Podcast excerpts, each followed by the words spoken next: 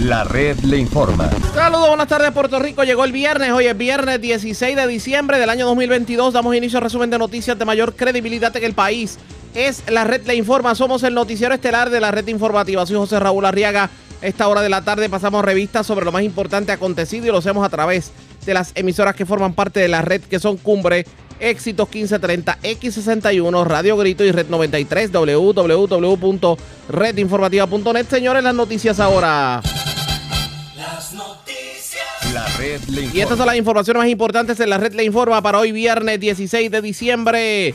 Ayer se aprobó en el Congreso el proyecto de estatus, pero ¿y ahora qué? ¿Qué es lo próximo? ¿Quién verdaderamente triunfó? Tenemos cobertura completa en esta edición. Ética Gubernamental presenta querellas contra el alcalde de Ciales por alegadamente falsificar documentos y cobrar dinero ilegal cuando era legislador municipal. Sus detractores ya piden que dé cara o que renuncie. Insisten que por falta de inspectores de casinos se está traqueteando con las tragamonedas en los casinos del país. Hoy la ex esposa de Coscuyuela habló en el tribunal y alegó en medio del juicio que vivió un patrón violento de manos del reggaetonero. Asesinan hombres cerca de la marginal Sabanetas en Mayagüez. Delincuentes asaltan la bacana Sport Bar en Atorrey y se llevan miles de dólares en efectivo. Mientras otros vacían la ATM del icono de la carretera número uno hacia Caguas. Roban tres gafas de sol carísimas de una tienda en los outlets de Barceloneta. Y escuchen esto, varios robos de catalíticos en diferentes partes de la isla. El denominador común, las Mitsubishi Outlander. Esta es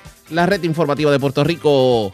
Bueno, señores, damos inicio a la edición de hoy viernes del Noticiero Estelar de la red informativa de inmediato a las noticias. Definitivamente la noticia del día ha sido la aprobación en el Congreso de Estados Unidos del proyecto de ley que abriría la puerta para un plebiscito de estatus vinculante en Puerto Rico. Obviamente eso está por ser eh, discutido en el Senado de los Estados Unidos. Y hay quien pudiera decir que la cosa no será igual en el Senado como lo es en la Cámara de Representantes, tomando en consideración la postura que han presentado sectores republicanos en el, bueno, en la gran nación. Y de hecho, vamos a analizar lo ocurrido en cuanto a este proyecto. Ayer en la tarde se aprobó y las reacciones no se hicieron esperar. Vamos a comenzar escuchando lo que tuvo que decir el gobernador Pedro Pierluisi sobre el particular. gran día para Puerto Rico. Eh, la realidad es que este proyecto eh, le da la oportunidad al pueblo de Puerto Rico de expresarse, de ratificar el voto que ya le ha concedido la estadidad en tres ocasiones, pero en un plebiscito avalado por el Congreso, que viene del Congreso. Este proyecto también por primera vez eh, compromete al Congreso a implantar la opción ganadora que sabemos que va a ser la estabilidad. Y, tengo que decir que esto no ha sido fácil, eh, como lo expresó nuestra comisionada residente, porque por primera vez, yo creo que en muchísimo tiempo, pues vimos eh, cómo fuerzas que apoyan diferentes opciones de estatus eh, llegaron a un consenso. Eso no es fácil. Aquí los que apoyan la independencia apoyaron este proyecto. Los que apoyan el que Puerto Rico tenga algún tipo de asociación con Estados Unidos siendo una nación soberana, independiente, también se unieron. Los únicos que no se unieron son los que quieren que Puerto Rico se quede como está, con el estatus que tenemos, que no es digno, nos limita, nos divide, afecta nuestro progreso. O sea, ya era hora de que los que queremos cambio por el bien del pueblo de Puerto Rico nos uniéramos. Tengo que agradecer aparte de, eh, eh, de agrave- a nuestra comisionada residente, al líder de la mayoría demócratas, Denny Hoyer, porque eh, él fue el que convocó a estos estas líderes, este- estoy refiriéndome principalmente a, Jennifer González y a Nidia Velázquez, las convocó a, negociar, a trabajar juntas. Eh, eh, también estuvo en comunicación constantemente con Darren Soto, con el congresista Raúl Grijalva, que dirige, dirige la Comisión de Recursos Naturales, eh, y conmigo, eh, para asegurarse que lo que se estaba negociando era aceptable. Eh, y, y todos tuvimos que ceder, tuvimos que ceder por el bien de que aquí pasara lo que pasó hoy, que vimos cómo prácticamente todos los demócratas le votaron a favor a este proyecto. 217 demócratas le votaron a favor, ninguno le votó en contra. Y por otro lado, eh, para sorpresa de algunos, eh, tuvimos 16 republicanos uniéndose, a pesar de que el liderato del Partido Republicano en la Cámara Federal estaba abiertamente en contra. Eh, y eso no fue fácil, por eso tengo que agradecerle a María Elvira Salazar, entre, otros, entre otras republicanas y republicanos, que tuvieron la valentía de decir esto es lo correcto y lo vamos a apoyar. A fin de cuentas, aquí el que va a tener la última palabra va a ser el pueblo de Puerto Rico. Ahora no nos vamos a quitar, nuestra lucha no termina hasta que logremos esa igualdad que nos merecemos como ciudadanos americanos. El próximo paso es obvio. Vamos ahora a pasar a la cancha del Senado de Estados Unidos. Ya tenemos el voto de la Cámara de Representantes Federal. Ya lo logramos. Ahora la bola pasa a la cancha del Senado. Y sin miedo, sin titubeo, yo sé que podemos lograr el mismo consenso en el, Senado de los Estados Unidos y eventualmente esa igualdad que va a beneficiar a todo el pueblo de Puerto Rico. Así que otra vez, gracias Jennifer. Gracias Jennifer por tu trabajo, eh, por nuestra causa mayor. Gracias eh, eh, Darren, porque eres nuestro congresista en el municipio 79 de Puerto Rico, en Orlando. Gracias María Elvira, porque sé que ayudaste fuertemente a Jennifer con tu liderato. Eh, así que otra vez un gran día para Puerto Rico. ¿Qué piensa Pierluisi de hecho sobre la postura que ha asumido el Partido Republicano y tiene esperanza realmente de que en el Senado de los Estados Unidos se pueda aprobar este proyecto tal y como ocurrió en la Cámara? Vamos a escuchar a Pierluisi. Como mencioné antes, eh, esto ha sido un gran logro, esto es un gran día para Puerto Rico. Eh, este voto es poderoso, habla fuertemente a favor de darle la oportunidad al pueblo de Puerto Rico de resolver su problema de estatus y hacerlo de una, de una manera justa eh, y, y razonable. Entonces, aquí vimos a 16 republicanos unirse a todos los demócratas para aprobar este proyecto. 16 republicanos que se fueron en contra del deseo del liderato republicano en la Cámara. Eso no es fácil, eh, pero se logró. Así que pienso que lo mismo podemos lograr en el Senado si es que pasa algo parecido, que tenemos a los demócratas unidos a favor y tenemos un liderato republicano, quizás, porque eso todavía no lo sabemos, en contra. Si eso pasara, yo pensaría que sí, que es factible, que se pueden conseguir los 10 eh, republicanos eh, necesarios para que se tramite la medida y llegue al Pleno del Senado. Eh, en cuanto a si puede pasar ahora en los pocos días que resta, yo creo que tanto Darren Soto como la comisionada residente fueron claros. O sea, es, difícil, pero nada es imposible. y, obviamente acabamos de mandar un, enviar un mensaje poderoso a ese Senado que debe actuar sobre este asunto. de eso no ocurrir, nosotros vamos entonces a eh, continuar nuestra lucha eh, en el próximo término, en el próximo Congreso, eh, ante ambos, el Senado y la Cámara. Pero ciertamente el turno le va a corresponder al Senado, porque la, la Cámara de Representantes acaba de hablar fuertemente. Así que el próximo turno le corresponde al Senado y allí estaremos nosotros, en la comisionada residente, yo, todos, todos, todos los que queremos cambiar el estatus actual de Puerto Rico, que realmente no es digno, nos limita y nos divide y basta ya del mismo. Pierluisi fue más lejos al sugerir que y hacerle un llamado a los senadores de, la Florida a que se involucren directamente con el proyecto de estatus, tomando en consideración que Florida es uno de los estados de Estados Unidos en que más puertorriqueños viven. Vamos a escuchar las declaraciones de Pierluisi sobre el particular. Los dos senadores que idealmente eh, eh, deben tomar el liderato son los de la Florida, porque en la Florida tenemos más de un millón de puertorriqueños eh, residiendo.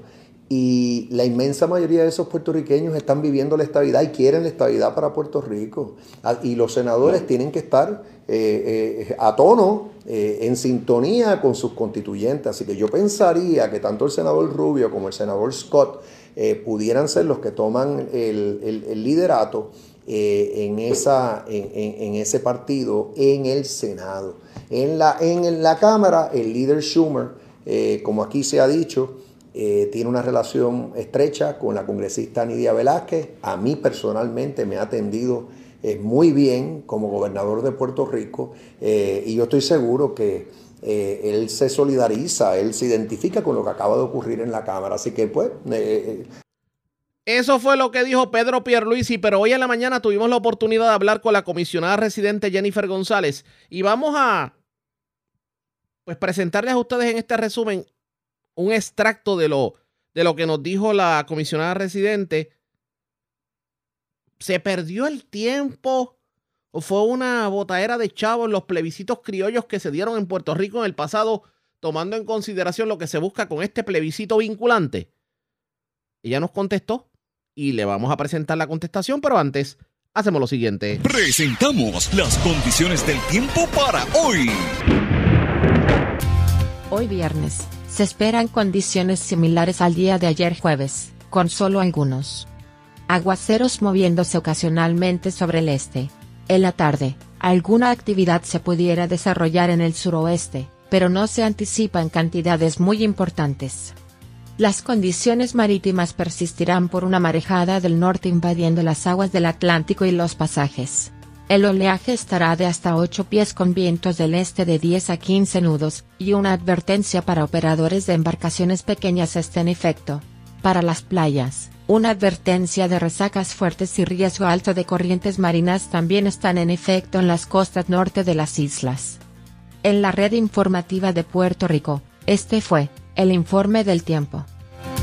La red le informa.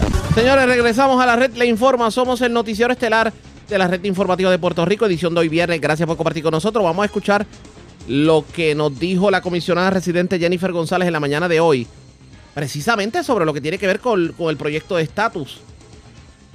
Hay esperanza para que se apruebe. Y no solamente eso, la exclusión del Estado Libre Asociado en el proyecto Siempre que se excluye el Estado Libre Asociado, algo termina ocurriendo y el proceso no se da. Esta vez será la diferencia. Vamos a escuchar lo que nos dijo. Ah, misión cumplida, pero todavía siempre queda por hacer. Eh, yo creo que esto es un logro, tú lo acabas de mencionar, histórico. Solamente se han aprobado con el día de ayer cuatro proyectos eh, de estatus en el Congreso, ¿verdad? Uno en la década de los 90, eh, en, en 1990, en el 98, en el 2010 y este ayer en la Cámara, pero esta es la primera vez que un proyecto incluye opciones de estatus no coloniales, no territoriales, y la primera vez que incluye el que sea autoejecutable. Eh, y también que el periodo de transición hacia cualquiera de las alternativas que salga favorecida es de solamente un año. Así que todo el mundo decía, Arriaga, eh, que, esto no se iba a lograr, que primero que Nidia Velázquez y yo jamás íbamos a lograr un acuerdo, lo hicimos, se aprobó, ayer se llegó al pleno de la Cámara y otros decían que se iba a aprobar más que por un voto y logramos que se pasara robustamente, ¿verdad?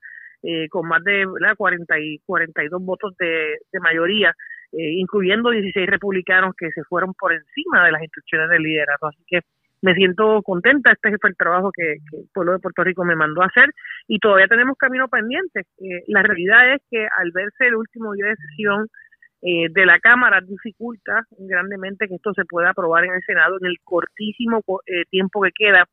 Aún así, yo creo en los milagros, ¿verdad? Y pudiera, si el presidente Biden, como ya ha dicho que respalda este proyecto, ejerciera ¿verdad? su liderato allí, el Senado podría llamar este proyecto eh, y, tratar de, considerarlo, pero sabemos que es una presión de, escasos días.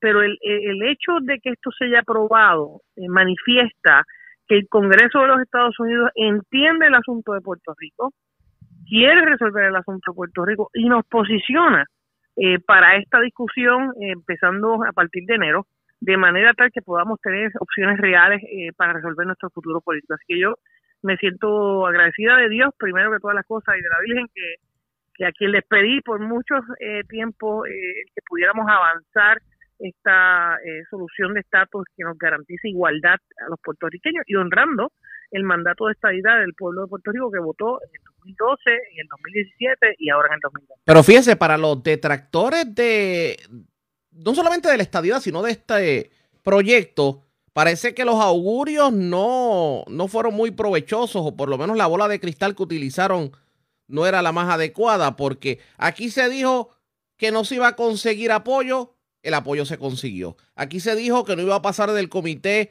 de recursos naturales, pasó del comité. Aquí se dijo que no iba a llegar a reglas y calendario, llegó. Aquí se dijo que no iba a bajar a votación en el Congreso, bajó a votación. Se dijo inclusive que iba a ser derrotado por el asunto de que los republicanos supuestamente todos no avalan la medida. Lo cierto es que hay republicanos que la avalan y se demostró en el día de ayer. Ahora la pregunta es, ¿qué va a pasar en el Senado? Bueno, como, como te dije, queda muy corto tiempo para que el Senado pueda considerar la medida. Yo aún así que yo soy una mujer de fe, ¿verdad? Y creo en los milagros, pero ahí pues eh, tendría el presidente que, que, hacer una gestión de liderato para eh, que el Senado trate de considerarlo en el caso eh, tiempo que tiene. Recuerda que quedan eh, tres, cinco días eh, para que cierre este periodo de sesión. Anoche el Senado aprobó el proyecto que extiende el Medicaid y el presupuesto federal hasta el viernes de la semana que viene. Así que queda pendiente la aprobación de presupuesto. En el caso nuestro, tenemos ahí eh, el, acuerdo que hemos logrado hasta el momento, el cinco años de Medicaid para Puerto Rico a casi tres mil millones de dólares por año, eh, que también es novel porque siempre son dos años nada más como territorio. Estoy pidiendo que se nos extienda a cinco años para darle al gobierno de Puerto Rico un respiro en esta el trámite de los más de 1.5 millones de personas que están en el plan vital y eh, aumentamos eh, a 76% más 6% de, de, de COVID eh, el pareo federal, o sea que en vez de ir a 55 chavos por dólar que el gobierno federal nos daba para salud, ahora nos va a dar 82 centavos por dólar. Eh, así que eh, vamos a evitar el precipicio fiscal de Medicaid que expiraba hoy, ya se extendió hasta el viernes de la semana que viene, en lo que se aprobó el presupuesto federal, y estamos eh, buscando entre 200 a 500 millones de dólares adicionales para aumentarle el pago a los proveedores de servicios de salud y que sea directo sin las aseguradoras. Eh.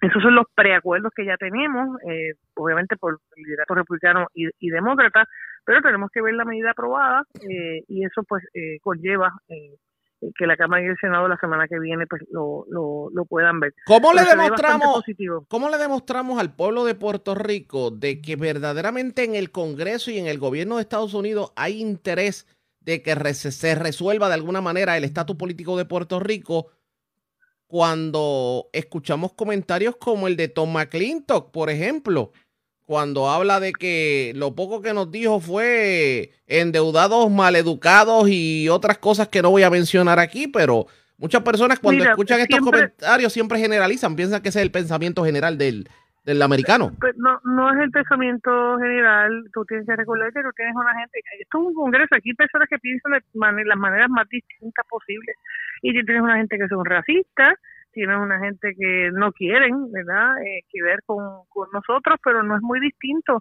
a lo que pasó con el Congreso de los Estados Unidos cuando Hawái y Alaska, cuando eran territorios, eh, habían congresistas que no querían que fueran parte de la Unión y esbozaban los mismos argumentos.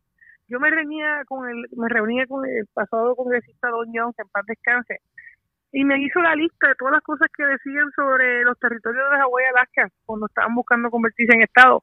Y yo decía, pues si son los mismos, eh, en el caso de nosotros, en aquellos casos era hasta peor porque incluía el discrimen por la por los nativos, ¿verdad? Y eh, que había eh, que habían en ambos territorios.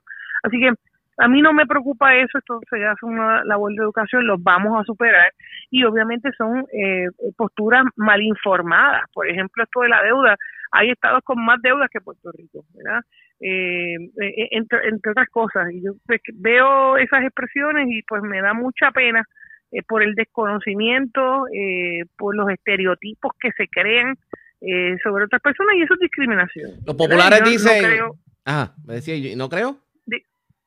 Yo no creo en la discriminación y mucho menos creo en esas palabras peyorativas porque somos buenos para ir para la guerra, somos buenos para ir a Vietnam, somos buenos para ir a Corea, somos buenos para defender la nación, eh, pero para algunos como Tom McClinton, pues no somos buenos para ser un Estado. Sin embargo, eh, tiene 5 millones de puertorriqueños viviendo en la nación y solamente 3 en Puerto Rico. Algo está pasando ahí. Eh, así que mira, el Partido Popular ha sido el gran perdedor en esta en este debate de estatus.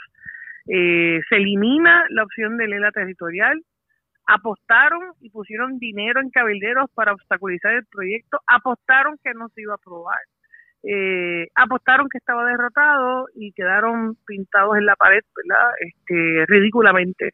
El pueblo de Puerto Rico necesita eh, que se escuche su voz, buscar esa igualdad y el proyecto que aprobamos ayer va en esa dirección. Y el que se haya traído a votación, el que todos los Estados Unidos estuvieran ayer pendientes de esta votación, en todos los medios eh, de prensa nacionales, eh, eleva, y, en el foro internacional, he hecho entrevistas internacionales eh, producto de esto, eleva la discusión de Puerto Rico a convertirse como un Estado de la Nación. Aunque pudiera parecer una pregunta retórica, pero obviamente para efectos del récord, los populares obviamente, sobre todo aquellos estadolibristas, porque hay sectores dentro del del Partido Popular que avalan lo ocurrido en el día de ayer. Pero hemos visto que muchos líderes, como por ejemplo el nieto de Hernández Colón, Jesús Manuel Ortiz, etcétera, etcétera, el propio presidente del Partido Popular, que como que está minimizando lo ocurrido en el día de ayer. Claro está, no se pues menciona. No, tienen otra opción, quedaron, quedaron en ridículo, quedaron en vergüenza. Eh, la realidad es que se quedaron eh, atascados en la cápsula del tiempo. Ese, ese liderato no tiene eh, espina dorsal ideológica eh, aquellos buenos populares que creen en la ciudadanía americana eh, tienen que buscar cuáles son las opciones que aseguran esa ciudadanía americana. Ver un Eduardo Batia celebrar el proyecto, trabajar para este proyecto, y nadie puede dudar aquí que Eduardo Batia es, es, popular, fue presidente del Senado, fue eh, candidato alcalde, fue candidato a la gobernación por ese partido. El alcalde de Hormiguero respaldó este partido y muchos otros, este, este proyecto y muchos otros alcaldes del Partido Popular que están claros en que o, te escoge la estabilidad o escoge la libre asociación. Eh, aquellos que creen en la independencia, pues tienen la opción, obviamente, de, endosarla aquí. Sin embargo, aquellos que pretenden seguir ignorando el, asunto y que los puertorriqueños no gocemos de acceso al Medicaid, al Seguro Social Suplementario, al Child Tax Care, al Income Tax Credit y a tantos programas federales, pues eh, quieren condenar a Puerto Rico a vivir en la miseria eh, con tal de ellos seguir estando en la legislatura o aspirando a gobernar la colonia y ya el pueblo de Puerto Rico se cansó de eso eh, y, me da muchísima pena que gente joven esté eh, arraigado en las cosas del pasado que no funcionaron, que no funcionan y que han sido descartadas por el Congreso. Hay dos teorías que se posan en la mañana de hoy en el mundo del análisis político. Una de ellas es que lo ocurrido en el día de, de hoy de ayer, debo decir, evidencia el que los plebiscitos criollos fueron una pérdida de tiempo y otra que es contraria, que dicen que fueron precisamente esos plebiscitos los que abrieron la puerta a lo que está ocurriendo en el día entre el día de ayer y el día de hoy. ¿Cuál es su eh, cuál eh, hacia cuál se inclina? Yo no tengo duda, yo no tengo duda de eso. Los plebiscitos del 2012 llevaron a votación si la gente quería quedarse como territorio o buscar una opción descolonizadora. El 54% votó rechazando el ELA y el 61% votó por la estadidad. Luego en el 2017, más del 97% votó por la estadidad y los populares siempre dicen que boicoteaban el proceso, que esos procesos no eran serios. Se hizo la elección del 2020 con las mismas opciones de estatus. ¿Y qué pasó? Estadidad ganó cómodamente otra vez. Así que el pueblo de Puerto Rico reiteradamente en los pasados 10 años ha votado tres veces por el asunto del estatus y esto motiva al Congreso a saber dónde, por dónde va el pueblo de Puerto Rico, por eso la oferta, por eso la aprobación del proyecto, si no se hubieran dado esos plebiscitos, el Congreso no hubiera tenido manera de establecer las fórmulas ni establecer cuál es la ambición eh, de nuestra isla. Así que definitivamente estos plebiscitos fueron medulares eh, para poder evidenciar el deseo de la isla de cambiar de estatus. O sea que hoy podemos decir, como dicen algunos en las redes sociales, que hoy es un día de usar guayabera negra por el luto del ELA colonial. Hoy es día de usar guayabera blanca en señal de nuevos tiempos, en señal de limpieza, en señal de esperanza. Expresiones de la comisionada residente Jennifer González. Escucharon la postura de los que apoyan el proceso Ahora, ¿qué tienen que decir los que no están muy conformes con lo ocurrido ayer en el Congreso? ¿Verdaderamente lo ocurrido ayer es la muerte del Estado Libre Asociado como lo conocemos? Hagamos lo siguiente. La red le informa. Cuando regresemos vamos a la otra cara de la moneda. ¿Qué dicen los estadolibristas sobre lo ocurrido ayer en el Congreso y lo que pudiera ocurrir en el Senado Federal y tomando en consideración que el presidente de Estados Unidos, Joe Biden, avala el proyecto? Es lo próximo. Regresamos en breve. La red le informa. Señores, regresamos a la red Le Informa. Somos el noticiero estelar de la red informativa edición de hoy viernes. Gracias por compartir con nosotros. La moneda tiene dos caras en cuanto al estatus se refiere y esta hora de la tarde diálogo en vivo con el presidente del Partido Popular Democrático, José Luis Dalmau. Saludos, Dalmau. Buenas tardes. Bienvenido a la red informativa.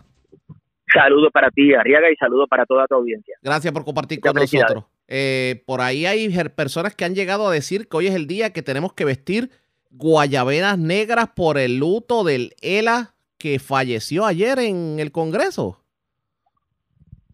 Mira, yo eh, respeto a los que quieren celebrar eh, un proyecto que se aprobó ayer, donde obviamente no tiene en estos momentos ninguna consecuencia jurídica ni política, ni allá ni acá. Lo que evidenció eso es que allá están divididos, no hay consenso, y que acá estamos divididos también. Eh, mañana vamos a seguir siendo Estado Libre Asociado, pasado mañana también. Eh, el Día de Reyes, el 6 de enero, vamos a seguir celebrando el Día de Reyes bajo el Estado Libre Asociado. Y tu cumpleaños también lo vamos a celebrar bajo el Estado Libre Asociado. O sea que al paso que vamos, usted entiende que esto es, esto es natimuerto. Esto simplemente va a llegar un Bueno, momento. Ariaga, lo que, lo que sucede es que cuando se habla del tema del estatus hay que hablarlo de forma seria y respetar la democracia en todos sus alcances. Si se ponen de acuerdo en que todas las opciones disponibles para el pueblo puertorriqueño estén en una papeleta, yo creo que lograrían mayor consenso y que sean los puertorriqueños los que determinen el futuro a seguir. Fíjese lo interesante Pero de ¿cómo, todo esto. cómo, cómo tú, cómo tú pretendes, o como algunos, no tú, algunos pretenden Ajá. llevar a cabo una propuesta para que los puertorriqueños elijan su futuro, excluyendo a los que piensan distinto, que es casi la mitad del país, que cuando se ha expresado en los referéndums donde está el Estado Libre Asociado, favorecen ampliamente el Estado Libre Asociado. Y, uno- y algo, por eso es que y algo que uno por eso es que lo sacan de la papeleta, porque Pero- si lo sacan de la papeleta, pues pero algo que uno pensaría que no iba a ocurrir en la historia política mundial, que uno ni se imaginaba, era ver a los republicanos, a nada más y nada menos que a los republicanos defender el que el Estado Libre Asociado se incluya en una votación. Bueno, porque yo eh, también he hecho mi trabajo, ¿verdad? He visitado legisladores demócratas y republicanos allá y les he hecho saber que tienen que estar todas las opciones y que los puertorriqueños tengan derecho a coger todas las opciones. Fíjate que cuando no estuvo la- el Estado Libre Asociado en la papeleta y había Ajá. una columna que decía ninguna de las anteriores, ninguna de las anteriores ganó. Se fue todo el mundo ahí porque no encontraban cómo votar ni por la libre asociación, ni por la estadidad, ni por la... Entonces, ¿qué ha hecho el movimiento estadista? Vamos a sacar el ELA a la papeleta para que entonces gane la estadidad. Bueno, pues eso es antidemocrático. ¿Y qué, y- Eso no es y qué pasó? permitirle a los puertorriqueños. ¿Y qué pasó con los demócratas en Estados Unidos que insisten, eh, y uno no hubiera pensado en esto, eh, el que el Estado Libre Asociado es precisamente el problema que quieren combatir? O sea, ven el, el status quo como el problema y ver personas como decir Nidia Velázquez, por ejemplo, son cosas que volvemos a lo, volvemos a lo mismo, cosas que uno no hubiera esperado en la política de Estados, de Estados Unidos. Pero fíjate que si la intención es esa que tú acabas de decir, porque no lo aprobaron hace un año? Para que fueran al Senado, lo aprobaran y Biden lo firmara. Lo dejaron para finales de sesión. Pues yo creo que los propios líderes demócratas allá eh, le hicieron una mala jugada, porque se sabe, admitido por ellos mismos, que no hay oportunidad de que este proyecto pueda convertirse en ley y que en enero el juego el juego comienza en cero otra vez Pero usted se dio con una diferencia con una diferencia muy significativa ¿Cuál? que en enero en la Cámara la mayoría es republicana. Pero mire esto, que esta es la cosa curiosa. Steny Hoyer se la jugó fría y el proyecto lo envió al Senado, fantástico, en lo que llaman un, eh, unos proyectos, bueno, el, el Omnibus, que es un grupo de proyectos que se van a discutir juntos. Y Sí. cuando se utiliza la estrategia, de, la estrategia del Omnibus, eso puede ser que lo aprueben por carambola. Pues mira, yo no cruzo el puente antes de llegar al río. El liderato demócrata y republicano en el Senado ha expresado reparos con atender el asunto del estatus. Dicho por ellos, hasta tanto en Puerto Rico no se resuelvan los problemas económicos. Pero sabe que es difícil, obviamente, de tener un flujo de un ómnibus en cuanto a proyectos Vamos se a ver. refiere. Vamos a ver. Que obviamente, si lo aprueban en el Senado, aunque sea utilizando esas estrategias escondidas, como dice uno, esto ya se convirtió en ley porque ya Biden dijo que lo iba a firmar. Bueno, entonces veremos cómo los puertorriqueños van a votar a favor o en contra de lo que allí está definido. Y yo quiero reconocer que Mm. algunos populares defienden la libre asociación Correcto. y al así hacerlo, si se convirtiera en ley, pues están propiciando que gane la estadidad, porque no está incluida dentro de las opciones la opción preferida por los puertorriqueños, que es el Estado Libre Asociado. Pero ¿qué pasaría si en efecto lo aprueban? ¿Cuál sería el paso a seguir por parte Tendría, tendrían que entonces establecerse los mecanismos por los cuales se va a llevar a cabo el proceso. Pero ustedes no Y avalarían, los puertorriqueños aunque, tendrían que votar. aunque lo aprueben, ustedes no avalarían que los, los estadolibristas simplemente se queden de brazos cruzados y vayan a un proceso No, en donde... no, no, obviamente, obviamente, Arriaga, nosotros vamos a seguir haciendo nuestro trabajo de que se de que se respete el Estado Libre Asociado y que se respete nuestra relación. Pero pero tú acabas de señalar cosas que pueden pasar, pues sí, Sí. tenemos que prepararnos para esas también. ¿Y usted está consciente de que pueden pasar en efecto? Claro. El... ¿No se siente usted defraudado con los demócratas por lo ocurrido en la Cámara? No, mira, lo que sucede es que eh, hay unos grupos allá que eh, creen en que Puerto Rico debe moverse hacia una libre asociación y hay otros grupos que creen que Puerto Rico debe pedir el voto presidencial y hay otros que creen que Puerto Rico debe moverse a la independencia y otros a la estabilidad. Y en estos momentos había dos proyectos, uno de Jennifer González y otro de Nidia Velázquez con Alexandre Ocasio y Steny Hoyer hizo un híbrido de los dos para poder lograr eh, los votos demócratas suficientes para aprobar la medida. Los republicanos se oponen. Ahora en enero los republicanos son mayoría. Vamos a ver cuál es el escenario a partir de enero. Hay que ver qué va a terminar ocurriendo en todo esto, pero Puerto Rico, o bueno, vamos a ponerlo de esta forma. ¿Verdaderamente Puerto Rico quiere que las cosas se queden como están?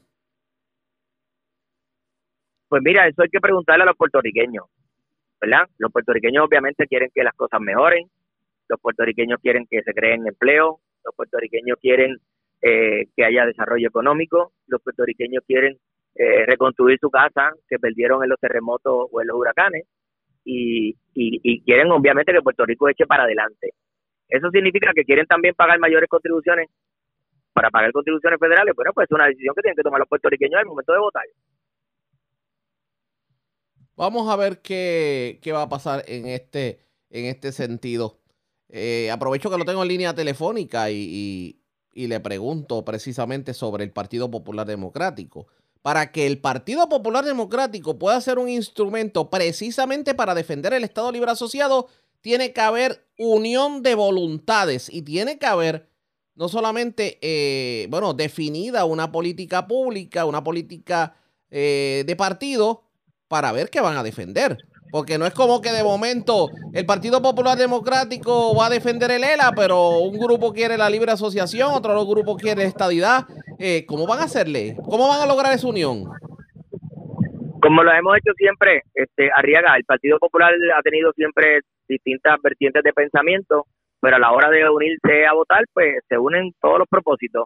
Ha habido espacio para que piensen distinto, pero a la hora de votar siempre nos mantenemos unidos eh, dentro de lo que ha sido la, la visión de trabajar primero por la gente y no por unas razones ideológicas, como otros partidos que son más ideológicos eh, y, tienen otras eh, vertientes. Fíjate que hay unos proyectos bien importantes eh, siendo considerados en el Congreso de los Estados Unidos en torno al SNAP y la alimentación, en torno a desarrollo económico, en torno al Medicaid. Sin embargo, el liderato del Partido No Progresista se ha concentrado en trabajar un asunto relacionado al estatus y no trabajar esas medidas que son de importancia para Puerto Rico. Bueno, pues ya vemos que ese partido tiene otras prioridades. La política puertorriqueña. Estaremos en el 2023 hablando de estatus. Esto, el estatus como que se ha, se ha convertido en el tema cliché en las últimas décadas de la política puertorriqueña, sobre todo cuando se acercan las elecciones. Mira, mayormente en el liderato político, porque en el pueblo, como tú piensas, como tú dijiste ahorita, el pueblo está pensando en cómo echar hacia adelante el país, cómo crear empleo, cómo conseguir empleo, cómo conseguir vivienda. Y, y la relación política que tenemos nosotros con los Estados Unidos, que se llama Estado Libre Asociado, nos permite esa relación, esa ciudadanía americana, pero sin tener que pagar contribuciones federales y otras cosas que le costarían al bolsillo del pueblo puertorriqueño. cuando el Estado Libre Asociado ha sido puesto en la papeleta, siempre ha prevalecido. ¿Cómo lo destruyen? Sacando de, lo- de la papeleta. Y en esa, pues los que están apostando a eso pueden que a la larga eh, están buscando lana y pueden salir tranquilados. Vamos a ver qué terminó corriendo. Gracias por haber compartido con nosotros y ya extrañamos el acordeón navideño. Ah, pues la próxima entrevista lo voy a tener conmigo para, para hacer un aguinaldito contigo. Que así sea. Gracias. Buen fin de semana. Gracias. El, el presidente del Partido Popular Democrático, José Luis Dalmau, a la pausa cuando regresemos las noticias del ámbito policíaco más importantes acontecidas. Entre las que tenemos que destacar, señores, tenemos que hablar de los catalíticos porque las Mitsubishi Outlander se han convertido en el foco de los amigos de los genos. Todos los robos de catalíticos que se han reportado en las últimas 24 horas, el denominador común Mitsubishi Outlander. También una mujer fue a comprar pollo en un centro, en una tienda de pollos en, de pollo asado allá en Villalba y le dieron tremenda catimba. Además, una persona fue encontrada muerta frente al dispensario de cannabis en Mayagüez, cerca del John Kenny. Esto es en Sabaneta, en la marginal de Sabanetas de Mayagüez. También arrestaron a una persona que fue sorprendida infragante y escalando una residencia de la comunidad Estela de Rincón. Y señores, también otro, otro incidente ocurrido de apropiación ilegal. En los outlets se llevaron las gafas de la tienda Oakley. Regresamos en breve.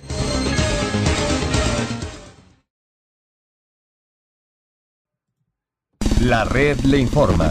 Señores, regresamos a la red Le Informa, el noticiero estelar de la red informativa edición de hoy viernes. Gracias por compartir con nosotros. Vamos a noticias del ámbito policíaco. Comenzamos en el oeste de Puerto Rico. Una persona fue asesinada, un hecho ocurrido en Mayagüez.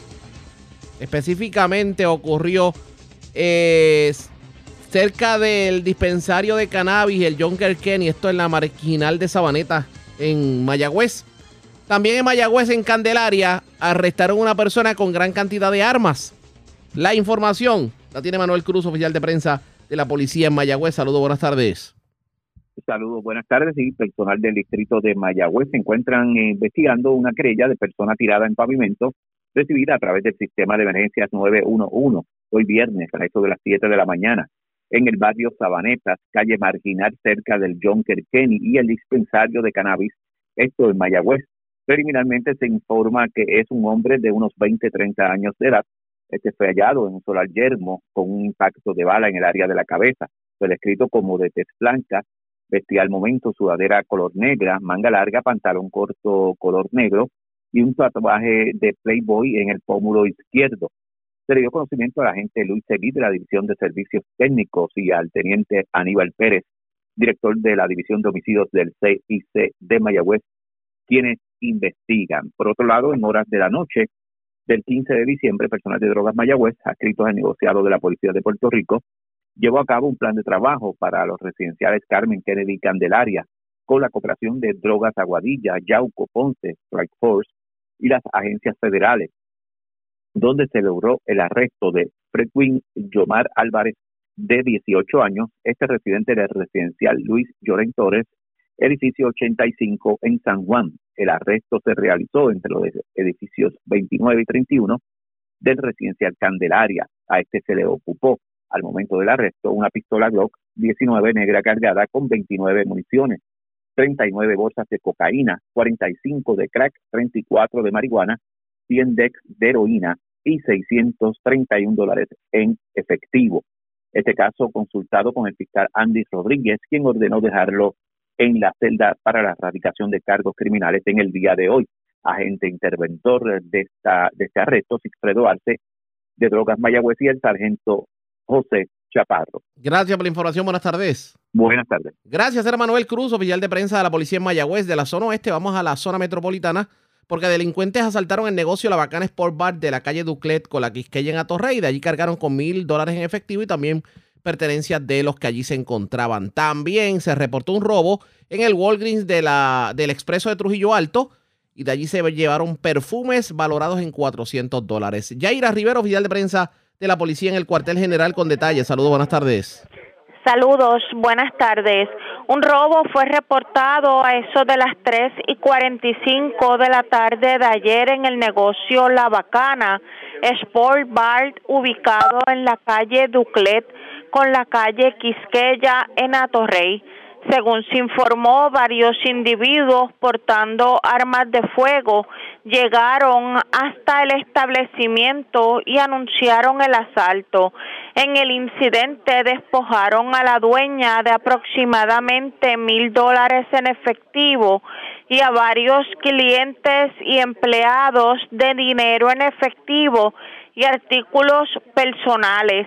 La dueña del establecimiento resultó con una herida leve en el área de la cabeza, por lo que fue atendida por paramédicos en el lugar de los hechos. El caso fue referido a la División de Robo del Cuerpo de Investigaciones Criminales de San Juan, quienes continuarán con la investigación.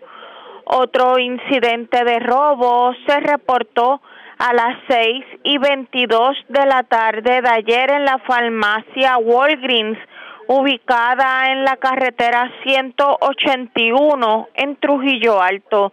Según informó el gerente del establecimiento, que al lugar llegaron dos hombres, los cuales, mediante amenaza e intimidación, se apropiaron de varios estuches de perfumes valorados en 400 dólares. En el incidente no se reportaron personas heridas. El caso fue referido a personal de la División de Robo del Cuerpo de Investigaciones Criminales de Carolina, quienes continuarán con la investigación. Gracias por la información. Buenas tardes. Saludos. Buenas tardes. Gracias, era Yaira Rivera, oficial de prensa de la policía en el cuartel general de la zona metropolitana. Vamos a la zona centro-oriental y a la zona sur. En la zona centro-oriental continuó el hurto de catalíticos. Se llevaron otro de una Outlander. Parece que están de moda. Algo tienen los catalíticos de las Mitsubishi Outlander que son dulces para los amigos de los genos. Esto ocurrió en Old Navy, en las Catalinas Mall en Caguas. También se reportó, bueno, bueno, una persona está viva de milagro luego de haber sido herida de bala. Esto ocurrió en la carretera número uno en Matón Arriba, en Calley. En la zona sur de Puerto Rico, mientras tanto, una joven se encuentra en condición estable luego de haber sido víctima de agresión en la madrugada, un hecho ocurrido en Villalba, específicamente en el casco urbano de Villalba. Y también otra persona que cayó en el pescadito, por esta vez fue que llegó alguien que se hizo pasar por empleado de Luma, diciendo que le iban a cortar la luz a la persona que tenía que dar un pago parcial y no pertenecía a la compañía. Vivian Polanco, oficial de prensa de la policía con detalles. Saludos, buenas tardes. Buenas tardes, saludos. Tenemos primeramente que en la área de Calle una persona resultó herida de bala. Eso, hechos reportados a eso de las 7 y 46 de la noche de ayer, eh, frente al negocio de todo un poco que ubica en el kilómetro 60.7 de la carretera 1 en el barrio Matón Arriba, en el mencionado municipio fue eh, según se informó, fue transportado a un hospital del área, Edgar Meléndez, de 37 años, el cual presentaba heridas de bala en la pierna derecha.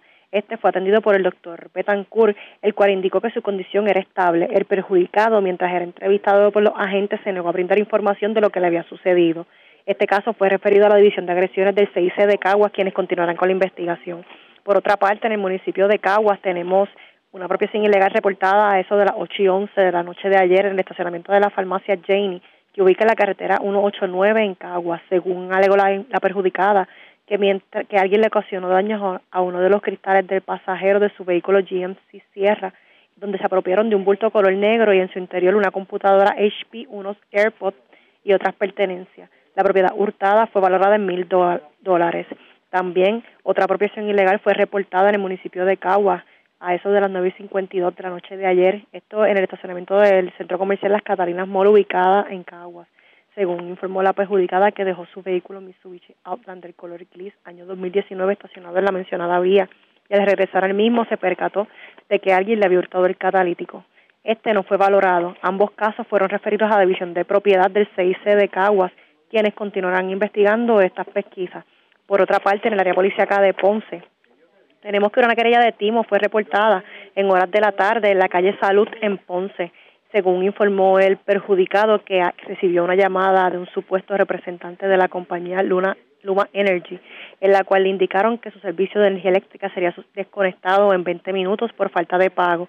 Este le indicó que debía efectuar el pago total de la deuda por la cantidad de 6.798 o un pago parcial por 1.900 dólares para que el servicio no fuera desconectado, a lo que el perjudicado accedió realizando el pago a través de la, de la cuenta de PayPal, resultando ser una estafa. Este caso fue referido a la División de Propiedad del CIC de Ponce para, para resolver, para esclarecer el mismo.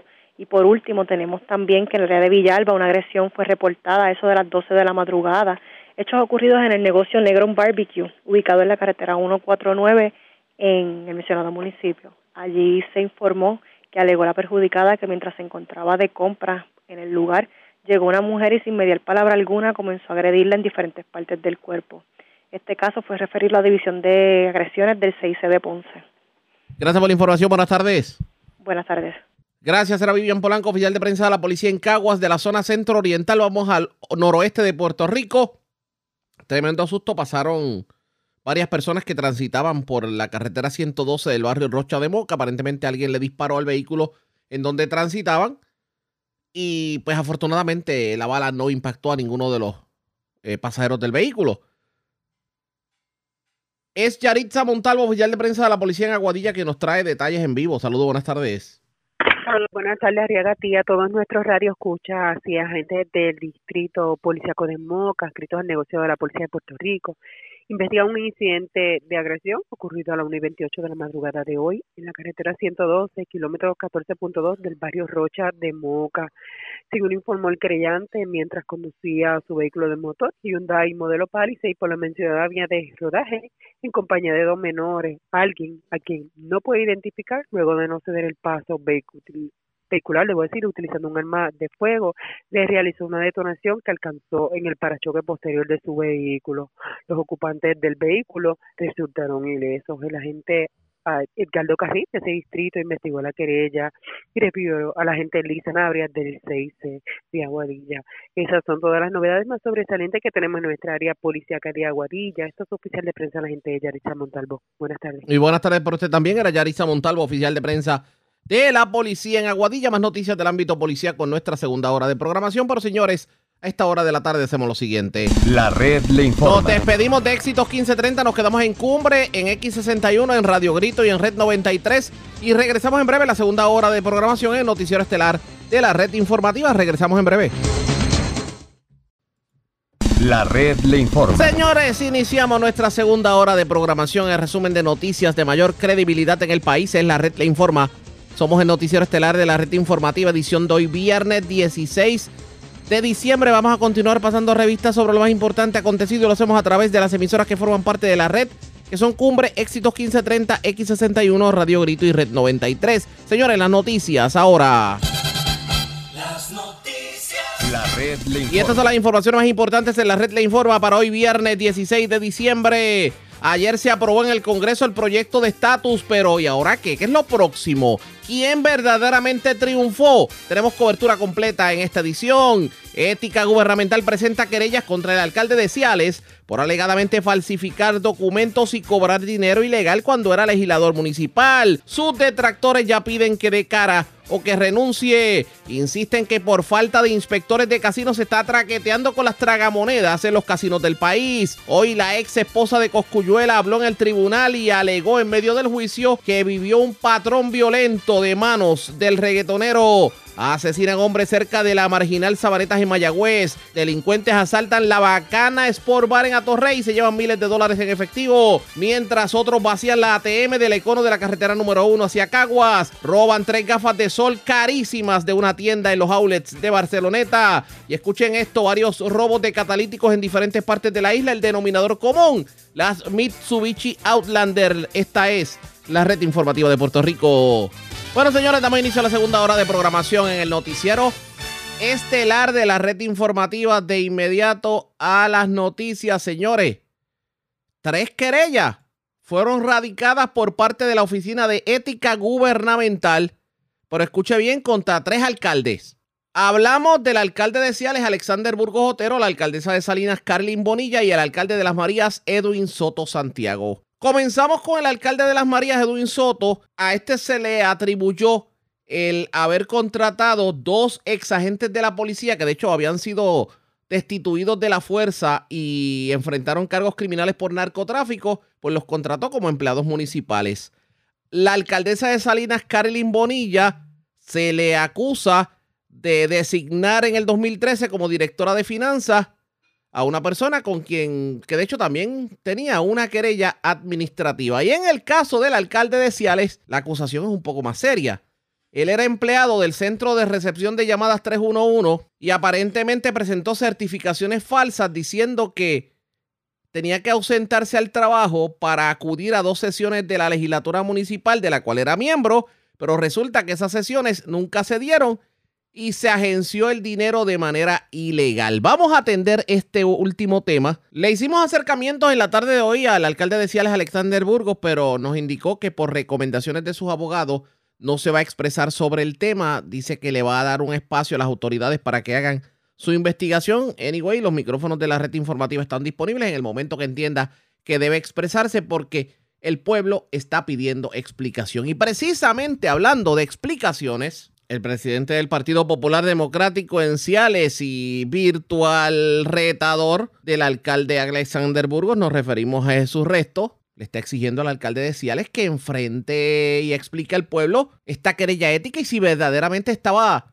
agenciándose un dinero que no le tocaba. Saludos, buenas tardes, bienvenido. Saludos, Ariel, saludos al pueblo de Ciales y a todos los que escuchan. Y gracias por compartir con nosotros. Bueno, las acusaciones que enfrenta el alcalde de Ciales, Alexander Burgos, no son muy santas que digamos. Estamos hablando de apropiación ilegal de fondos públicos. ¿Qué me dice sobre el particular? Es una situación bien difícil, ¿verdad? Lo que está atravesando el compañero, pero la realidad es que en, estas situaciones, Ariaga, no podemos estar con paños tibios. Eh, lo que tenemos y lo que le estamos exigiendo al, al, compañero es que de cara, que enfrente, que diga qué es lo que está pasando. Aquí no estamos hablando de, de, cualquier cosa pequeña, o sea, esto es algo serio, grande que el alcalde, la persona que ocupa el puesto eh, en, en, el pueblo de Ciales, obviamente estén en, en unas conductas este, antiéticas, o sea, eso es algo que realmente es preocupante. Se está hablando de una falsificación de documentos, o sea, que, que cogió una para excusarse y ausentarse de su trabajo para luego beneficiarse de una licencia con paga. ¿Hasta qué punto? Y esto es lo que esto es lo más interesante de todo esto y lo más preocupante hasta qué punto entonces podría llegar futuramente, porque si esto lo hizo en el pasado, yo no me puedo imaginar ahora con todos los poderes que puede tener. Y esto es bien delicado y el pueblo de Ciales se merece una explicación. No podemos seguir callando y esto lleva eh, varios días y está automáticamente en silencio y no podemos, tenemos que saber qué es lo que está pasando. Yo sé que el compañero tiene su proceso y todos los procesos eh, eh, legales tienen ¿verdad? sus pasos a seguir y está siempre la presunción de inocencia, pero ¿dónde está el alcalde? Explique, díganos, eh, déjenos saber qué es lo que está pasando. Pero, por ejemplo, de evidenciarse que en efecto el alcalde pudo haber cometido esa irregularidad de llenar documentos para cobrar un dinero en su trabajo diciendo que estaba en la Asamblea Municipal cuando ni siquiera hubo sesión legislativa. ¿Esto lo descalifica como alcalde? Bueno, yo definitivamente es algo que, que aquí estamos hablando de falsificación de documentos y de un beneficio que hizo, ¿verdad? Que se, se hizo si fuese si fuese cierto y yo creo que no debería de ocupar el puesto ni un día más. Aquí el pueblo de Ciales merece un alcalde que realmente venga a trabajar decentemente y honradamente por nuestro pueblo. No podemos permitir ni que sea él ni que sea cualquier otro, porque ya estamos cansados de los políticos de siempre. Y eso es lo que nosotros queremos cambiar. Ya que estamos hablando de Ciales, ¿cómo y está a punto de acabar el 2022? Si usted fuera a pasar revistas sobre lo que ha ocurrido en Ciales en este 2022, ¿qué me diría? Absolutamente nada. Muchas fotos, eh, mucho eh, faranduleo, como dicen, pero no se ve la esencia. Este, vamos a, si vamos a los caminos, y te invitaría a que vengas un día conmigo y visites los caminos. Aquí hay gente que para poder llegar a sus casas tienen que dejar sus vehículos eh, estacionados bien distantes para poder llegar porque no hay manera de, cómo llegar. Y sí hay fiesta y es bueno, a mí me gustan las fiestas también y el compartir y la economía, pero que también aquí hay tienen que haber eh, prioridades y no las hay, Ariaga, no las hay. Gastamos tantos de miles en fiestas o tantos de miles en, en- en diferentes actividades, pero ¿dónde está la, la necesidad real del pueblo? La gente necesita ver un cambio, no lo ha visto. Aquí absolutamente no ha pasado absolutamente nada. Y no soy yo, el descontento no soy yo tan solo, el descontento es de los propios de él, porque este, es- este es el problema. Aquí quienes están más disgustados son los que le dieron la oportunidad a él y, le- y él le ha fallado. Y obviamente cuando surge este tipo de informaciones, pues esto es como que la gota que colmó la copa. llega el punto de que uno dice, pero ¿hasta qué punto vamos a llegar nosotros?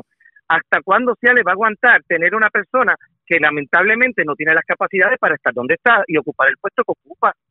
Aquí esto nosotros necesitamos y es una nueva generación que se está levantando, que está creando conciencia sobre lo que tenemos que hacer con nuestro país. Y no importa el color partido, el partido que sea, es que estamos hablando de que ya se está levantando generaciones con con conciencia de decir, ¿sabes qué? Por el camino que vamos no es la manera correcta, vamos entonces a enderezarlo y vamos a, a llevar el dinero donde tiene que ir el dinero, que es la necesidad y, y cubrir las necesidades de la gente. Vamos a estar pendientes. Gracias por haber compartido con nosotros. Buenas tardes. Muchísimas gracias, un abrazo. Como siempre, buen fin de semana. Era Jesús Resto, el presidente del Partido Popular Democrático en Ciales. Ustedes han escuchado las dos caras de la moneda. Vamos a ver qué resultado final tiene esta investigación por parte de ética gubernamental. Eh, ¿Enfrentará algún tipo de cargo criminal el alcalde de Ciales por esto o simplemente quedar en nada? Eso está por verse pendientes a la red informativa. Pero nosotros hablamos de que no se trataba de un solo alcalde, fueron tres alcaldes los acusados o querellados por eh, parte de la Oficina de Ética Gubernamental y los otros dos alcaldes fueron la alcaldesa de Salinas, Carolín Bonilla, y el alcalde de Las Marías, Edwin Soto Santiago. Pues, ¿de qué se le acusa? A Carolín Bonilla se le acusa de haber nombrado el 14 de enero del 2013 como directora de finanzas interina a Jessica González Carbonell, contra quien también se radicó una querella sin que la funcionaria presuntamente contara con los requisitos para el puesto. En cuanto al alcalde Soto Santiago, el alcalde de Las Marías, se le imputa haber nombrado como servidores públicos a dos ex agentes de la policía que de hecho fueron expulsados de la fuerza en el 2010 y convictos por delitos de drogas y armas. Se les acusó a ambos de narcotráfico y de hecho cumplieron cárcel. Salieron de ella y pues se los nombraron. Se supone que estas personas no fueran nombradas en el gobierno. El alcalde de Las Marías reaccionó y dijo que cuando el huracán María, pues se, se reclutaron estas personas para trabajar en la emergencia. Se le pidió el certificado de buena conducta que salió bien, se hizo el proceso a través de recursos humanos, pero que alega el alcalde que ellos nunca se dieron cuenta de que se trataba de dos personas que habían resultado convictas y se trataba de dos ex agentes acusados y convictos por narcotráfico. En cuanto a la alcaldesa de Salinas, dice que no ha sido notificada de querella alguna en su contra. ¿Cómo va a terminar todo esto? Pendientes a la red informativa. Presentamos las condiciones del tiempo para hoy. Hoy viernes, se esperan condiciones similares al día de ayer jueves, con solo algunos aguaceros moviéndose ocasionalmente sobre el este. En la tarde, alguna actividad se pudiera desarrollar en el suroeste, pero no se anticipan cantidades muy importantes. Las condiciones marítimas persistirán por una marejada del norte invadiendo las aguas del Atlántico y los pasajes. El oleaje estará de hasta 8 pies con vientos del este de 10 a 15 nudos, y una advertencia para operadores de embarcaciones pequeñas está en efecto. Para las playas, una advertencia de resacas fuertes y riesgo alto de corrientes marinas también están en efecto en las costas norte de las islas. En la red informativa de Puerto Rico, este fue el informe del tiempo. La red le informa. Señores, regresamos a la red Le Informa. Somos el noticiero estelar de la red informativa edición de hoy viernes. Gracias por compartir con nosotros. Ayer en el noticiero le comentábamos sobre lo que está ocurriendo en los casinos. Hay poca supervisión porque hay escasez de inspectores de casinos. Y se han dado casos inclusive de personas manipulando las máquinas. Personas que a ley de truco en la máquina se han ganado un dinero que no les tocaba. Hoy Edgardo Lizardi, el presidente de la Asociación de Inspectores de Juegos de Azar, habló sobre el tema y entiende que mientras no se consiga el dinero para contratar y reclutar nuevos inspectores de juegos de azar, jugar no es seguro en los casinos de Puerto Rico. En entrevista con Yola Virella de Metro, esto fue lo que dijo Edgardo Lizardi. Pues nosotros estamos aquí porque queremos este, este, dejar saber este, públicamente que estamos en, en un momento graso, este, que no tenemos empleados. Entonces estamos trabajando horas extras. Entonces, estos últimos años, este, nosotros eh, estábamos en la, compañía de turismo anteriormente y hace tres años nos cambiaron para esta corporación pública que se llama la Comisión de Juegos, que es de nivel central. ¿Qué pasa? Que eh, los compañeros se han ido retirando por, por tiempos de, de, trabajo que llevan, ¿verdad? Que llevan más de 30 años y nos hemos, que, nos, nos hemos quedado sin inspectores. Y en este momento, por esa situación que usted ha dicho anteriormente, de que hubo una situación con un cliente que vino y trató de robar dinero, este, y los inspectores, pues un inspector lo pudo este, cachar en, en, en, el proceso, pero ya había venido anteriormente, vino por segunda vez y esta vez pues se pudo cachar. Entonces, pues la Junta pretende que, sabe que se supone que la Junta sea la que dé el permiso para acoger a los empleados, porque esto viene a, a, a, raíz de la ley 66, que no se permitía acoger a nadie, a ningún empleado, etcétera, etcétera. Pero este año sí cogieron seis, pero se nos fueron cinco personas, pues nos quedamos igual. Y en este momento nosotros necesitamos alrededor de como de 20 inspectores más. Ahora mismo, Esta, ¿cuántos, inspe ¿cuántos, inspectores hay ahora mismo eh, para cubrir toda la operación de la isla? Hay 59 inspectores en este momento pero llegamos a, hacer, llegamos a hacer 83.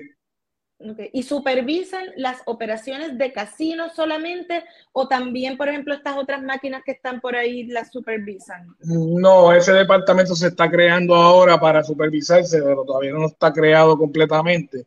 Las que supervisamos solamente son las de los casinos que están este, con licencia. Y los casinos operan mucho, prácticamente 24/7. ¿Los inspectores tienen que también estar visitándolos en distintos turnos? Sí, hay que visitarlos en diferentes turnos, este, también a través de la isla. Eh, acuérdate que hay en Ponce, ahora mismo yo estoy en Mayagüez, hay en Ponce, hay en Mayagüez, hay en Aguadilla, hay este, en Manatí, fuera del área metropolitana hay varios casinos y también el área metropolitana. Cuando estamos en Ponce y Mayagüez, pernostamos, nos quedamos fuera del hogar. Entonces, pues, pues nos dan unos gastos de viaje para eso y nosotros pagamos, que es el reembolso que nos dan para nosotros poder cubrir los gastos que tenemos de comida y de estadía en estos sitios. ¿Ustedes le han hecho el planteamiento directamente a la Junta o lo están trabajando con la Comisión de Juegos? No, estamos trabajando con la Comisión de Juegos directamente.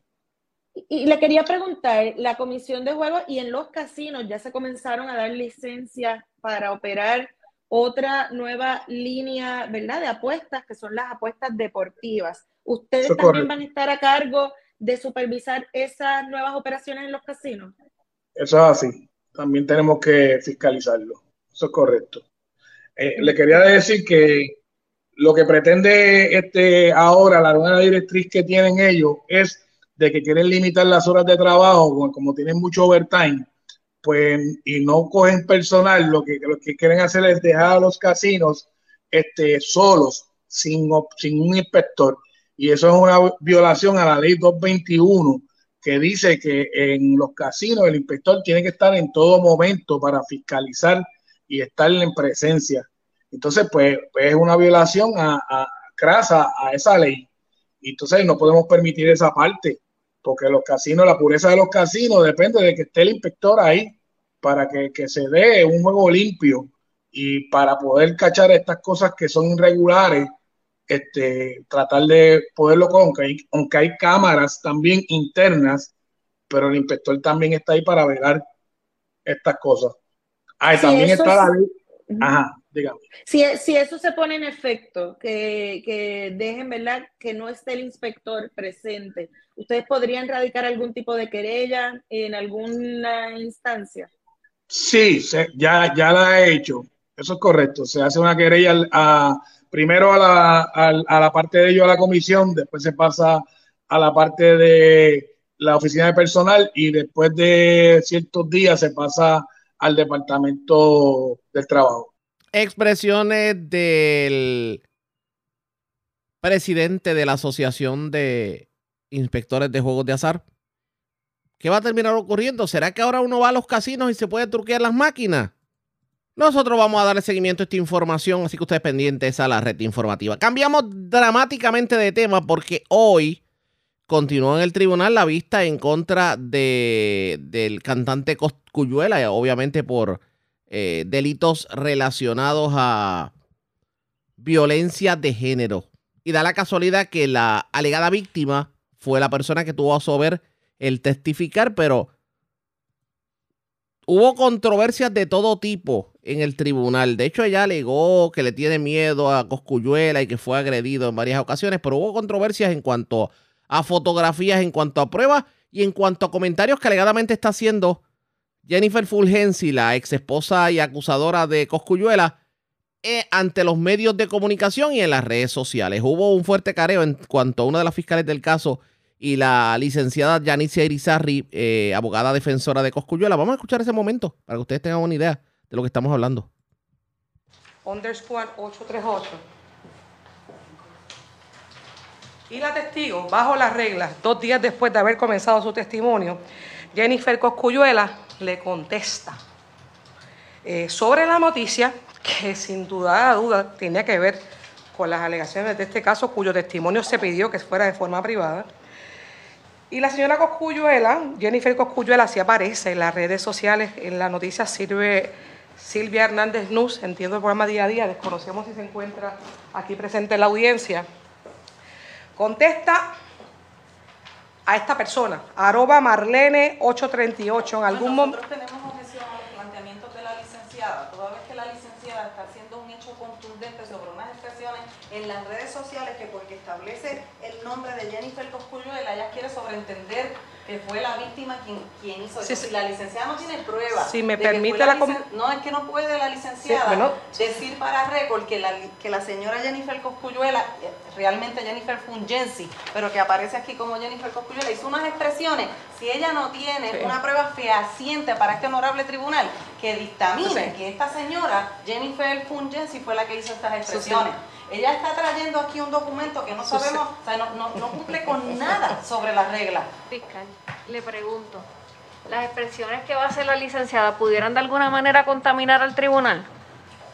Eh, juez, entendemos que no, entendemos que no, pero igual entendemos que este documento, esto no es ni admisible. La, la prueba que trae la licenciada de que la señora hizo o no hizo manifestaciones No. tampoco lo es. Ella no ha traído aquí ninguna Sí. prueba de que fue la, la señora Jennifer Fungensi quien hiciera estas expresiones. Y además, las expresiones no hablan sobre los hechos, pero, pero ni siquiera podemos permitir que esta licenciada traiga al tribunal unas expresiones sin una prueba fehaciente de que la- las expresiones son de la señora Jennifer Fungensi. Su señoría, Voy la- a permitir que la licenciada pues haga la expresión que va a hacer. Si es meritorio hacer alguna advertencia a la señora Fungensi, solamente de manera de precaución, pues para Es que eso es lo que no podemos sí, permitir, su señoría, que se si le nos permite la, la- si la- algo la- que no se ha la- aprobado, nosotros juez. estamos en una, en una argumentación que pedimos que estuviera la testigo fuera y la compañera no nos ha dejado terminar de, de hacer las expresiones. Ella ya está adelantándose a las, Las defensas. objeciones se hacen lo- oportunamente, sí, juez. oportunamente, pero se está adelantando a las defensas, está confe- Voy a contestando. permitir que la licenciada Irizarri haga su planteamiento. El tribunal tomará providencia con relación al asunto licenciado. Su señoría, en las redes sociales, lo cual es no solamente pudiera ser de conocimiento público porque se es como si fuera un bulletin board donde todo el mundo tiene acceso si el post es público. En la publicación, una de tantas publicaciones, no vamos a asfixiar al tribunal con todas las publicaciones que han salido en las redes sociales. Pues, Este- lo que pero que si nos permite a la compañera terminar, le pediríamos la oportunidad de terminar para que ella pueda argumentar. Dice, en algún momento también diré lo de ella. También, y lo escribo aquí públicamente.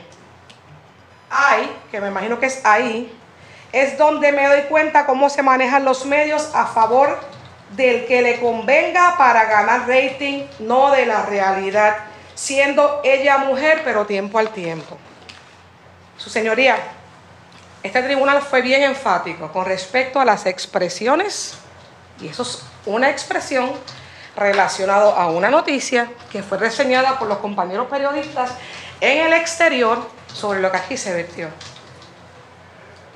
Si el, Ministerio Público quiere decir que las cuentas son de ella o no son de ella. La realidad es que bajo el nombre de ella se está haciendo comentarios, su señoría, y nosotros estamos preocupados porque estamos comenzando. Yo cuando usted me lee eso, licenciada, más que entenderlo como algún eh, comentario con relación al caso, lo que, como dicen criollamente, verla en la calle, eso es como una tiraera entre ella y otra persona.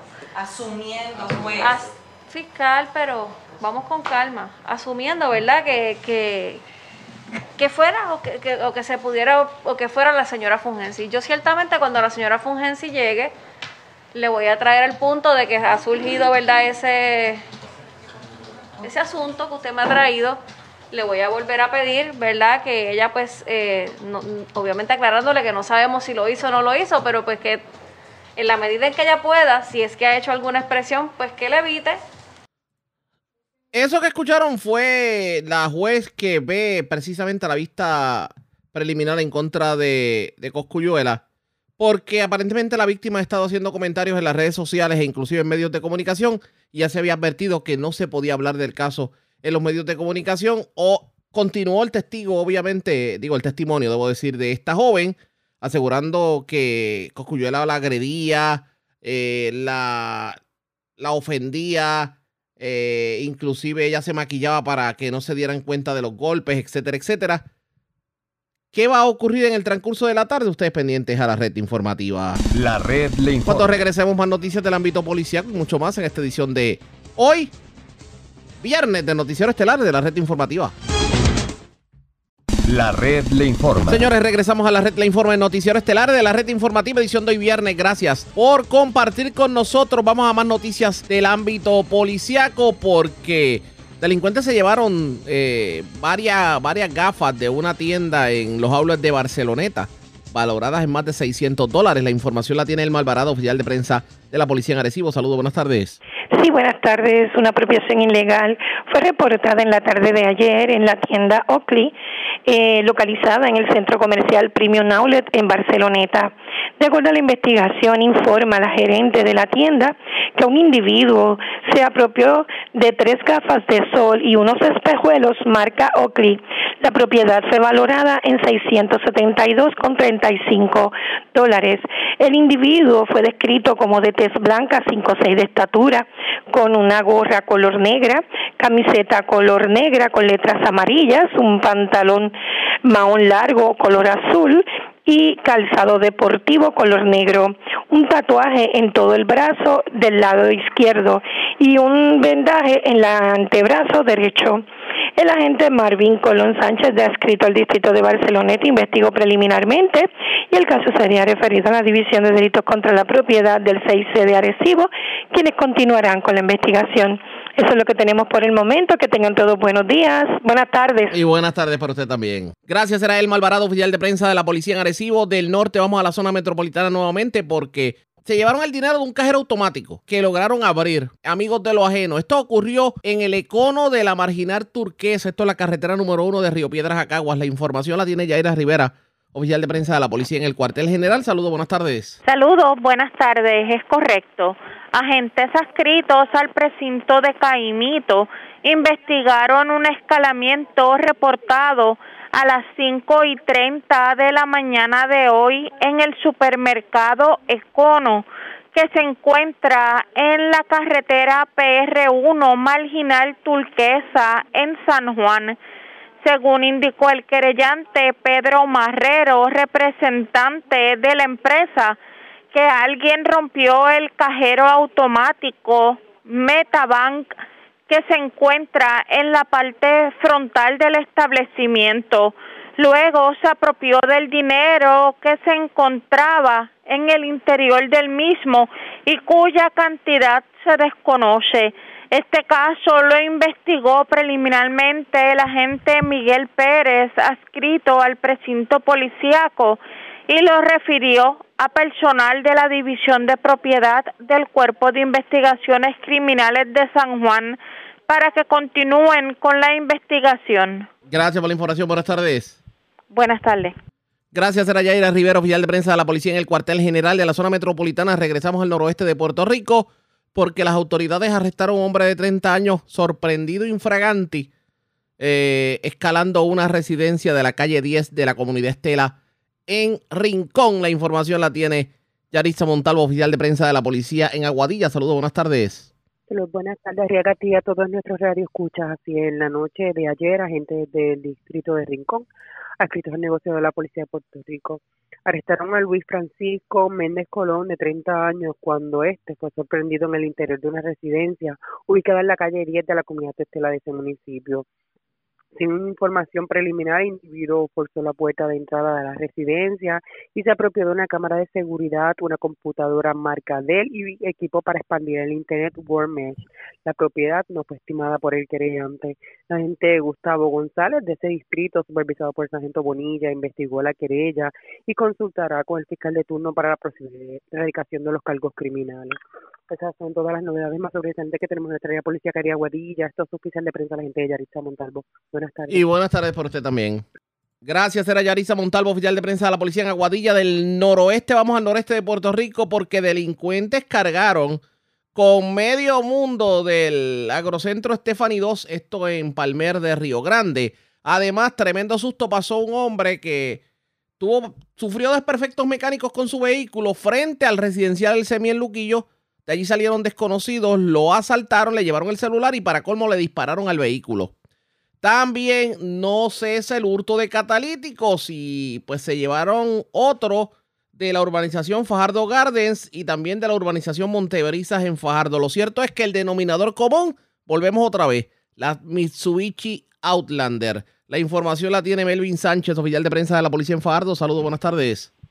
Buenas tardes, Ariaga. Tenemos aquí que agentes adscritos al distrito de Luquillo del negociado de la Policía de Puerto Rico investigaron preliminarmente una querella de agresión grave, hecho ocurrido a las 8 y 22 de la noche de ayer jueves en la calle Progreso frente al residencial El Semí del municipio de Luquillo. Según informó el querellante, residente en el municipio de Río Grande, se detuvo en el lugar por desperfectos mecánicos de su vehículo BMW color rojo del año 2008.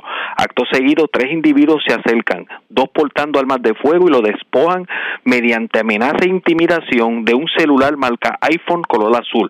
Al perjudicado iniciar la marcha de su vehículo para abandonar la escena, los individuos le realizaron varios disparos impactando la parte posterior lado izquierdo y dos impactos en el cristal delantero lado derecho del pasajero.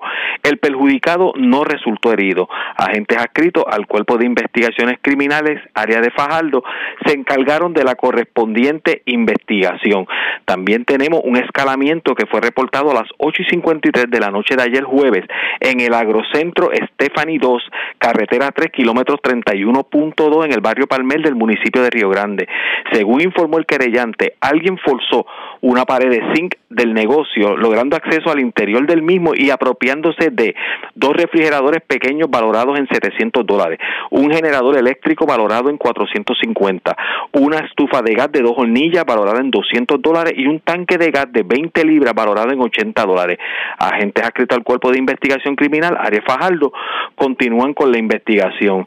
También unas apropiaciones ilegales fueron investigadas preliminarmente durante el día de hoy por agentes adscritos al distrito de Fajardo en hechos ocurridos en varias áreas del municipio de Fajardo.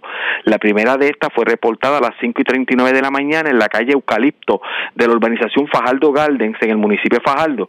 Según la querellante, dejó su auto Mitsubishi Outlander del año 2022 de color blanco frente a su residencia.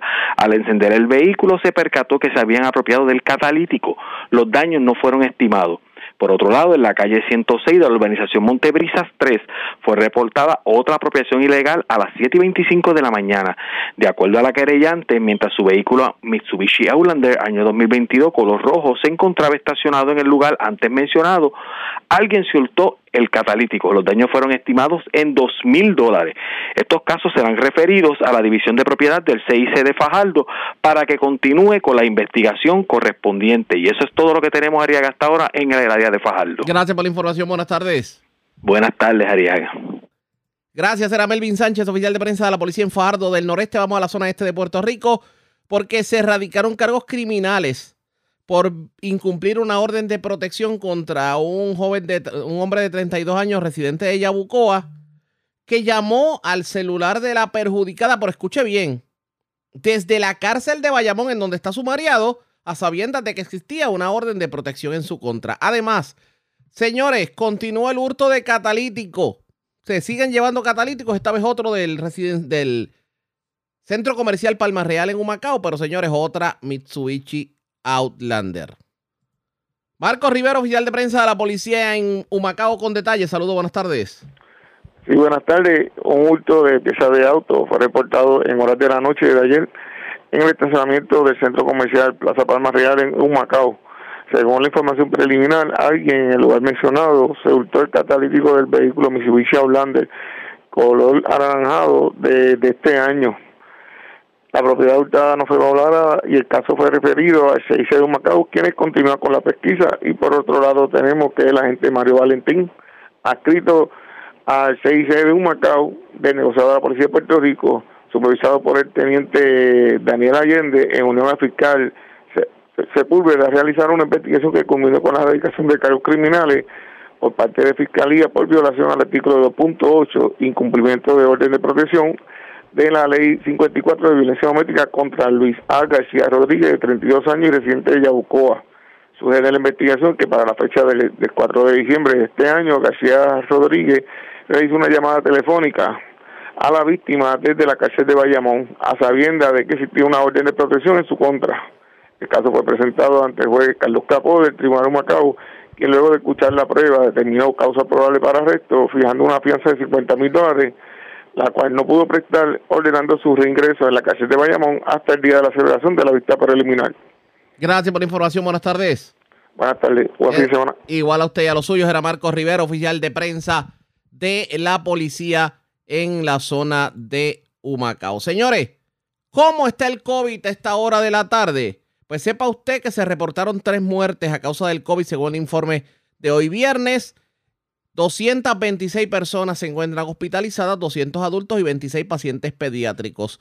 La tasa de positividad está en 24.82% y las muertes atribuidas al COVID ascienden a 5.463. La red le informa. A la pausa, regresamos a la parte final del noticiero estelar de la red informativa. La red le informa.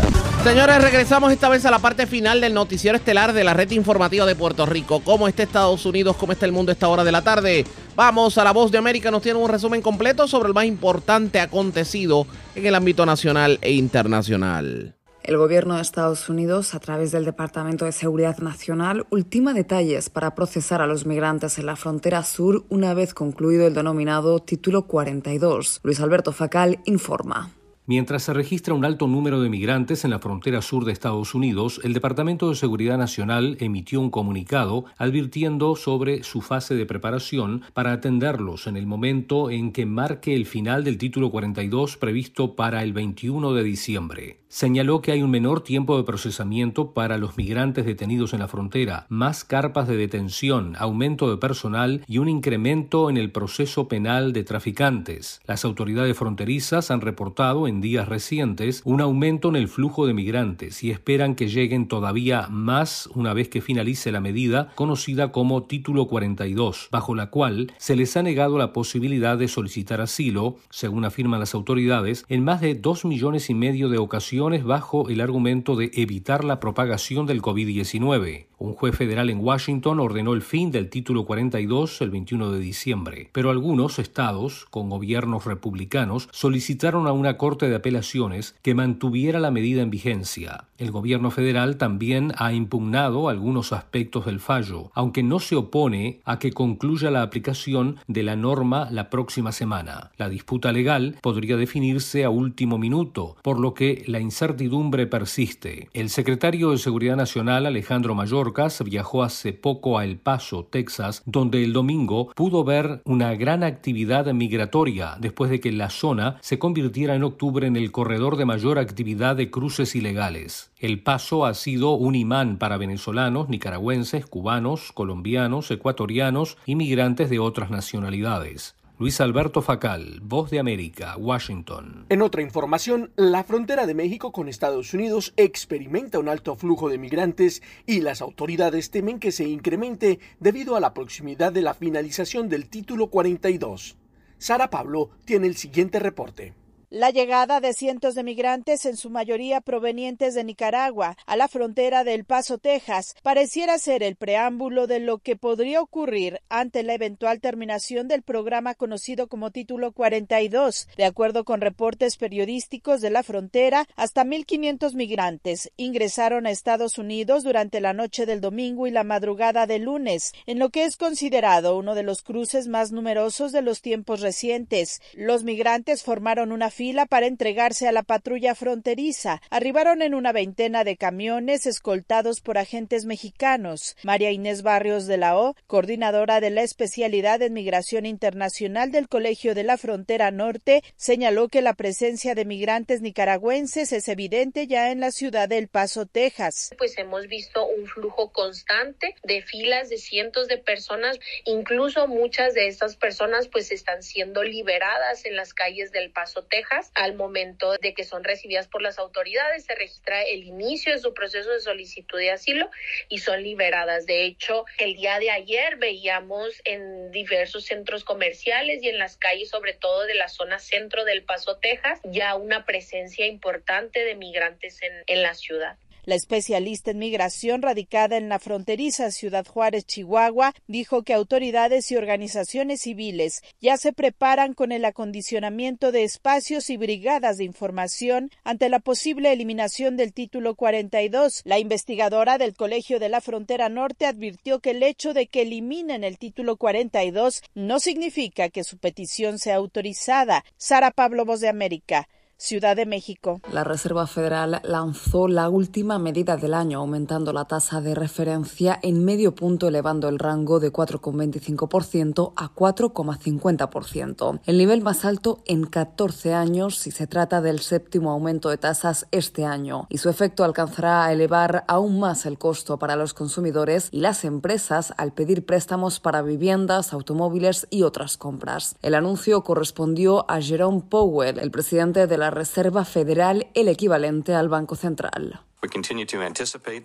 Seguimos anticipando que los aumentos en curso serán apropiados para lograr una postura política monetaria lo suficientemente restrictiva para que la inflación regrese al 2% con el tiempo. El aumento de tasas del miércoles, parte del impulso de la Reserva Federal para frenar la alta inflación, fue menor que sus cuatro aumentos consecutivos anteriores de tres cuartos de punto. El cambio a la baja refleja en parte la relajación de la inflación y el enfriamiento de la economía. A medida que aumentan las tasas de interés, muchos economistas dicen que temen que la recesión siga siendo inevitable y con ella la pérdida de empleos que podría causar dificultades a los hogares que ya están gravemente afectados por la inflación. La inflación al consumidor en los Estados Unidos registró un 7,1%, la quinta caída mensual consecutiva, pero sigue siendo un nivel dolorosamente alto. En otra información, en un hecho sin precedentes en la historia estadounidense, la secretaria del Tesoro de los Estados Unidos, Janet Yellen, y Lynn Malerba, la actual tesorera de los Estados Unidos y la primera norteamericana en ese cargo, serán recordadas como las primeras mujeres en firmar un tiraje de billetes de 1 y 5 dólares recién impresos y que serán puestos en circulación a partir de 2023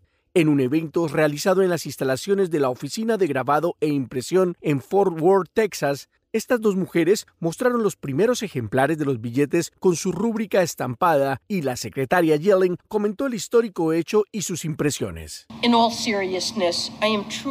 Estoy realmente honrada de que gracias al arduo trabajo de este equipo, los primeros billetes con mi firma se entreguen este mes a la Reserva Federal y estarán en circulación a partir del nuevo año. Durante el evento, Yellen bromeó sobre la mala letra de algunos de sus predecesores masculinos y dijo, lo admito, pasé un buen rato practicando mi firma, mientras que Lynn Malerba aseguró textualmente, dos mujeres en la moneda por primera vez es verdaderamente trascendental. La economista Janet Yellen, de 76 años, destacó la importancia de la mujer en el sistema económico mundial en la actualidad y considera que el hecho de que dos mujeres firmen el billete de una de las economías más fuertes del mundo son un claro ejemplo del aporte femenino a la sociedad y al sistema financiero, en un momento en el que gran parte del mundo afronta serios problemas económicos como consecuencia de la pandemia del COVID-19, la guerra en Ucrania, los problemas en la cadena de suministros, entre otros factores. El Comité para la Protección de Periodistas destaca la situación de los periodistas presos en el mundo y alerta que Irán lidera la cifra de comunicadores arrestados y documenta la situación en Latinoamérica y otras regiones. El reporte con Laura Sepúlveda. El Comité para la Protección de Periodistas sostiene que los escasos comunicadores encarcelados en América Latina tal vez no sean la fotografía completa de la realidad en la región, porque a veces recaba reportes incompletos. Tenemos dos en Nicaragua, uno en Cuba y uno en Guatemala. El comité, también conocido como CPJ, destaca otro aspecto como el principal flagelo. Lo que contrasta la situación que estamos viendo en América Latina es un declive muy grave de la libertad de prensa, un alto número de periodistas asesinados en la región, por ejemplo, al menos 13 asesinados en México. La UNESCO estima que en relación a los asesinatos de periodistas, la tasa global de impunidad sigue siendo altamente alta, 86%. Otro tipo de represión también tiene lugar. En las últimas horas, agresiones a miembros de al menos siete medios de comunicación, mientras daban cobertura a protestas por la situación política de Perú, fueron condenadas por la Sociedad Interamericana de Prensa. Y en cuanto a detenciones concierne, asegura el CPJ, estamos enfrentando la peor situación global en 30 años. A Hatice Dumen, que lleva 20 años en una cárcel en Turquía, recientemente le confiscaron documentos, lo que le impidió construir su defensa. Le quitaron papeles y libros, algo que hemos visto que es bastante común en el mundo. Irán, con 62 profesionales de la información detenidos, China con 43 y Birmania con 42, son las tres naciones que lideran la lista de los países con mayor detención de periodistas en el mundo.